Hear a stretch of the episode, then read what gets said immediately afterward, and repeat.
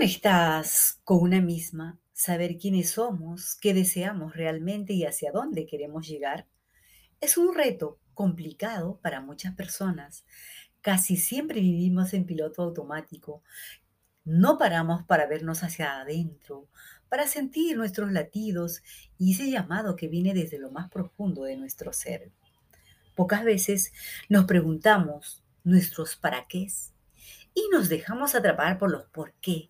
Porque yo, porque ella, porque me pasó a mí. Y así vamos por esta vida, que a veces realmente no tiene sentido.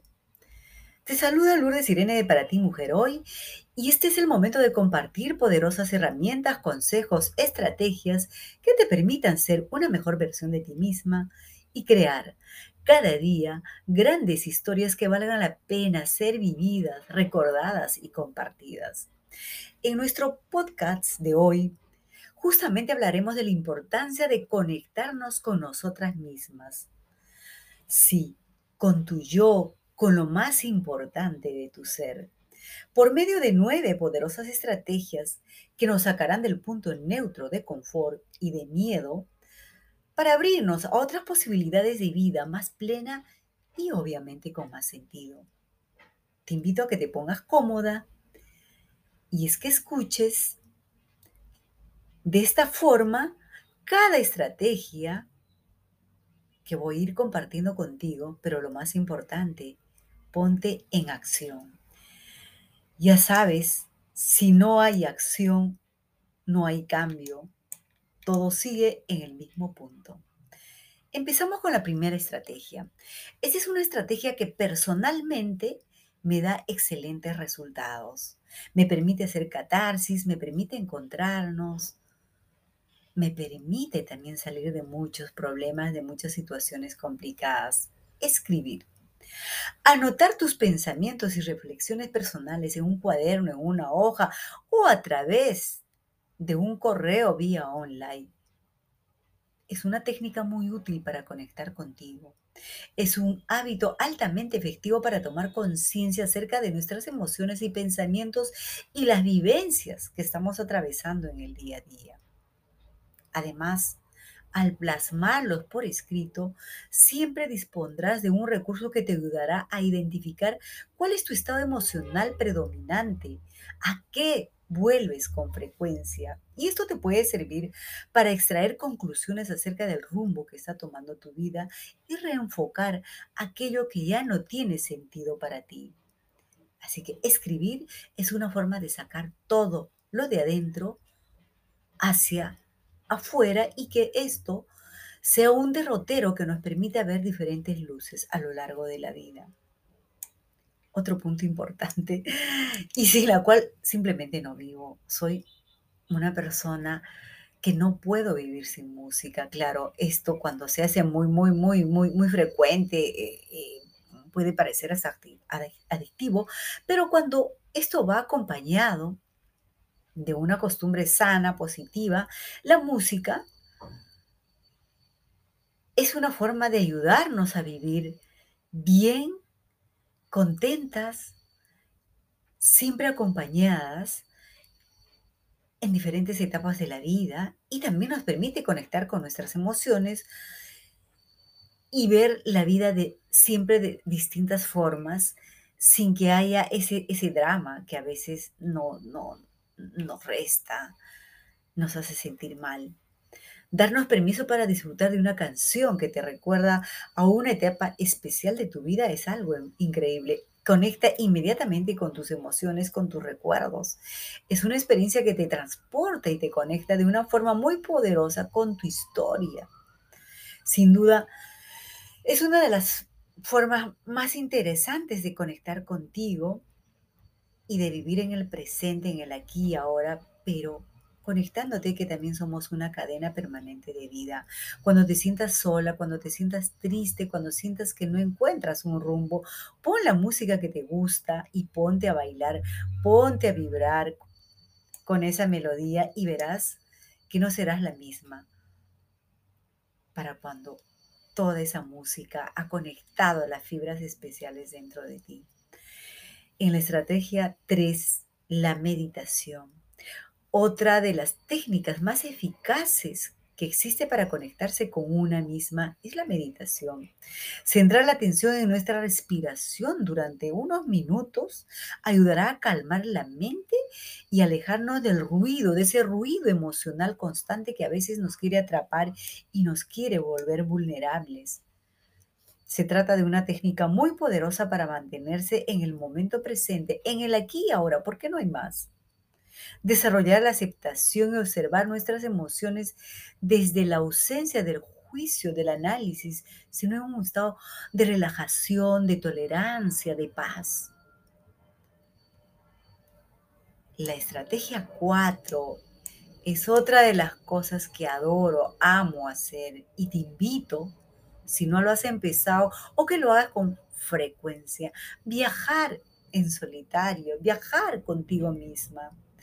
Nada más interesante, emocionante que hacer las maletas, empezar a llenar la mochila y luego ponerse al hombro y viajar a solas a cualquier parte del mundo, no importa dónde. Pero lo importante es salir de tu zona de confort, de la costumbre, de lo cotidiano y echar andar, sacudir las alas y sentir que el viento viene en tu encuentro. No depender de nadie más, hacer que cada momento sea único, sea solo tuyo, esto es maravilloso. Un viaje permite concentrarse plenamente en lo que deseas hacer realmente en cada momento, sin interferencias ni máscaras, solo tú y tu tiempo. Ese momento perfecto, un viaje te aproxima a tu esencia, te ayuda a superar tus miedos, ampliar tu mente, tu corazón, tu capacidad de tolerancia y a valorar lo diferente y a valorarte a ti, porque te pone en situaciones bastante complicadas o en situaciones bastante relajadas y vas viendo qué pasos vas dando. Yo debo agradecer a mis padres de esta maravillosa costumbre de viajar. Justamente recuerdo con mucha emoción mi primer gran viaje en solitario. Lo hice al cumplir los 18 años, un fascinante regalo de cumpleaños que jamás olvidaré y que lo recuerdo siempre que puedo y tengo que agradecerle a mi madre por haberme dado esa maravillosa experiencia y un millón de gracias. Desde entonces, los viajes y yo somos una sola forma de ver la vida a viajar, no importa qué tan lejos, no importa si es de un día, de dos o quedarte todo el tiempo del mundo, pero viaja. En la estrategia 5, caminar a solas y disfrutar de la naturaleza, un poco, un poco retomando la idea de los viajes. Este es un hábito que te va a permitir no solo relajarte, sino encontrarte a ti misma, al caminar, habla contigo, respira profundo, disfruta de tu entorno, detente en las cosas simples de la vida. Disfrutar de un buen paseo solitario con música o sin ella te brinda la oportunidad de mantenerte más en el momento presente, en ese aquí ahora que es el momento perfecto, sin mayores distracciones, solo con todo lo que tú permitas que se dé en ese momento. Sal a visitar el parque, camina por nuevas calles, dependiendo de dónde te encuentres, disfruta un paseo por el mar, camina descalza por la arena o conoce los nuevos parques de tu barrio o amplía tus caminatas a otro distrito, a otra delegación, no importa qué tanto, pero hazlo. A menudo la rutina diaria y las obligaciones nos alejan de ese ser consciente de los aspectos positivos de nuestra vida, de esa persona tan especial que tú llevas dentro y que necesitas de vez en cuando regalarte esos momentos, ese espacio para ti misma. En la estrategia 6, identificar y dar rienda suelta a tus emociones. Qué tan importante y poderoso suena esto, ¿eh? Dar rienda suelta a las emociones. Entre tantos beneficios de conectarse con una misma, nos permite aprender a dar suelta a nuestras emociones. Muchas personas se reprimen sus emociones por temor a sentirse vulnerables, por temor al que dirán, y se ahogan en ese círculo tóxico. Y es bueno dejar salir dejar verlas en directo, y no sentir mal por ello. Llorar, sí, llorar es una de las mejores formas de sentirnos liberadas y en paz y la terapia más cerca que podemos tener y hablarnos a nosotras mismas.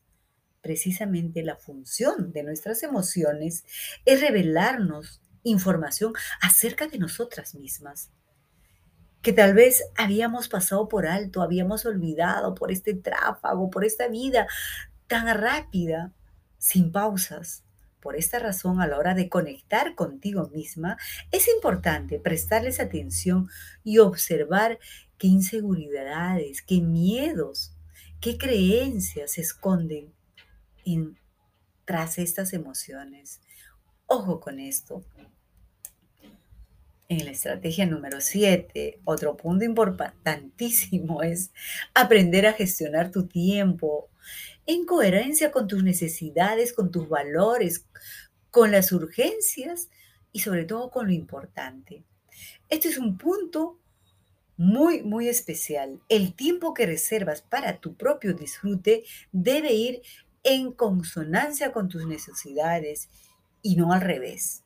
A menudo invertimos el tiempo que nos sobra para nosotras tras cumplir una larga lista de responsabilidades. Aquellas actividades que muchas veces no nos motivan, no nos llenan de emociones. Y este aspecto es justamente el que debería comenzar a cambiar. Sé tú tu prioridad. Separa un tiempo al día a la semana para ti. Que la rutina del día no te consuma no malgastemos nuestro tiempo en actividades banales que nos alejan de la conexión con nuestro ser, con nosotras mismas. Una de las claves de nuestra realización personal es disfrutar de tiempo de calidad con nosotras mismas. Eso comienza por identificar nuestras necesidades, nuestros deseos. Obviamente adecuando también a nuestra agenda, teniendo en cuenta las prioridades y las urgencias que nos va presentando cada día. Es bueno tener presente que solo tenemos 24 horas y, y, y solo depende de una darle el mejor uso. El tiempo, el tiempo pasa inexorablemente, no nos espera, no se detiene, solo pasa. En la estrategia número 8, compartir momentos de silencio, de oración o meditación con personas de tu confianza. Sí, con tu familia, con tus amigas, con tu esposo, con tu hermana, con tus hijos. Siempre he creído que los momentos de silencio no son valorados, se pasan del alto, el ruido nos invade y nos, no nos deja espacio para esto, pero el silencio voluntario es saludable y terapéutico. Y a veces nos olvidamos de que el silencio también es un modo de expresión, es modo, es un modo de adentrarnos en una misma. Aún no siendo necesario verbalizarla, nuestras palabras. ¿Alguna vez has compartido un momento de silencio solas con alguien de tu real confianza? Me encantaría saberlo. Esta es una práctica que a mí me encanta porque favorece la conexión a otros niveles, nos hace crecer como grupo, como familia, nos permite fortalecer un estado espiritual mucho más fuerte más auténtico. Esto es muy importante para, sobre todo en situaciones difíciles, en situaciones donde ya no sabemos qué hacer, cómo resolver los problemas, los conflictos. Es bueno tener estos silencios y este encuentro familiar. Es importante señalar que el poder de la oración, de la meditación en grupo, con nuestros seres amados, tiene un poder sanador y catártico muy fuerte y es bueno practicarlo con más frecuencia. En la estrategia número 9, plantearse preguntas. Sí, preguntas para qué estamos aquí. Aunque cada vez lo hacemos más a menudo, en general tendemos a cuestionarnos poco, incluyendo hasta nuestros propios valores. Atrevernos a cuestionar lo que nos rodea, lo que hacemos, lo que nos han enseñado en nuestra infancia, lo que vamos aprendiendo cada vez, nos libera de imposiciones ajenas y nos ayuda a conectar mejor con nuestra propia esencia, con nuestros propios valores. Plantearnos aspectos como qué es lo que me ayuda a sentirme bien, qué razones tengo para sentir gratitud cómo me he sentido hoy haciendo tal cosa, o, o, si esto ha sido mejor, cómo puedo sentirme si cambio esta creencia, si dejo de practicar esto. Son parte de los ejemplos de preguntas fundamentales para analizar nuestra situación con mayor sentido, con mayor perspectiva. Incorporar ese tipo de preguntas, ese tipo de preguntas en tus actividades habituales te ayuda a no perder foco y a mantenerte en conexión con lo que es importante para ti y tomar las decisiones más adecuadas y relevantes que, favorezcan tu crecimiento personal. Y también como parte de un grupo social. Si necesitas más ayuda, y deseas tener una permanente fuente de inspiración, motivación y el apoyo de mujeres como tú las 24 horas del día, sin importar en qué parte del mundo estás, entonces te invitamos a ser parte de nuestra gran comunidad de mujeres a uno.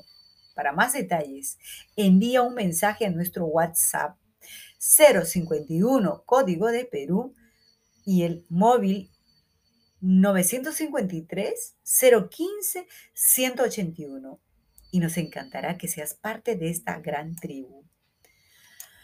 Hasta aquí llegamos hoy. Deseo de corazón que este podcast te haya dado el impulso que necesitas para conectarte contigo misma, con tu esencia, con aquello que eres y lo que deseas ser. Pon en práctica estas estrategias y te aseguro que notarás grandes cambios y disfrutarás de una vida mucho más plena contigo misma. Bueno, un energético abrazo, que sigas bien y nos escuchamos en el próximo podcast. Esto estuvo bien largo, ¿eh? Estuvo contigo Lourdes Irene Asco y Bravo de Para ti Mujer hoy y hasta el próximo encuentro. Bye bye.